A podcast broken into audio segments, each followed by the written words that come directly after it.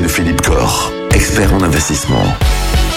Finir la semaine, Philippe, on revient aujourd'hui sur les placements immobiliers. On va, on va refaire un petit point sur la différence qui existe entre SCPI et OPCI. Déjà, peut-être un petit rappel sur ce que sont les SCPI et les OPCI. C'est vrai qu'aujourd'hui, on a, on a des, des propositions qui sont faites en, en matière de placement immobilier et on a différentes structures des SCI, des OPCI, des SCPI. Et c'est vrai que souvent, la question que l'on a, euh, on voit ça chez nos clients, c'est c'est quoi la différence entre un OPCI et une SCPI Bon. Alors, la SCPI, juste pour rappeler, c'est vraiment investir dans un actif purement immobilier. Une société civile de placement immobilier est à 100% investie dans des actifs immobiliers. Nous sommes, quand on achète des parts immobiliers, copropriétaires d'actifs immobiliers.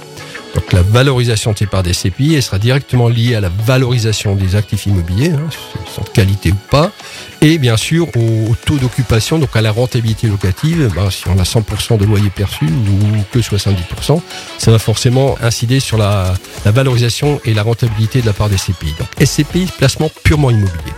L'OPCI, c'est différent. C'est un organisme public euh, à destination immobilière, mais il peut également euh, détenir des actifs financiers. Alors ça peut être des sociétés foncières immobilières, mais aussi des actions, ou des obligations, voire du monétaire. C'est un investissement qui est beaucoup plus diversifié. Dans les deux cas, on profite d'une gestion collective. Donc ça, c'est plutôt sympa puisque ça réduit les risques.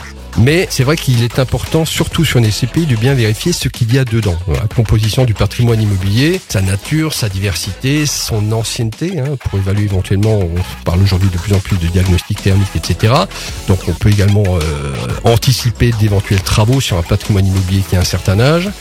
Euh, alors c'est vrai qu'on a parfois certaines SCPI qui affichent des résultats de belle rentabilité et qui sont des SCPI souvent récentes, mais il faut savoir qu'elles sont peut-être meilleures en rentabilité parce qu'elles sont investies sur peu d'actifs. Donc il suffit qu'elles aient un ou deux actifs achetés récemment avec de belles rentabilités pour afficher de la belle rentabilité. En même temps, sur un ou deux actifs, on a un risque locatif qui est plus fort, voire on peut avoir euh, peut-être aussi une valorisation à terme des parts moindre puisque vous avez des SCPI qui cherchent un rendement immédiat et vous avez des SCPI qui cherchent de la valorisation à terme.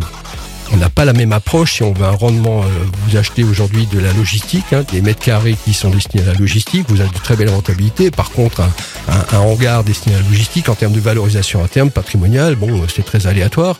Vous êtes sur des biens résidentiels, euh, cœur de Paris ou grande ville, vous avez peut-être une valorisation à terme meilleure avec une rentabilité locative qui sera moindre. Donc faire très attention à ce qu'il y a dans la nature des actifs immobiliers. On prend note de ces bons conseils. Si vous avez envie de conseils personnalisés, allez voir Philippe Corr. C'est à Mulhouse, gkfp.fr pour le site internet. Voilà. Bon week-end.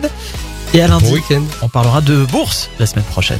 Retrouvez l'ensemble des conseils de DKL sur notre site internet et l'ensemble des plateformes de podcast.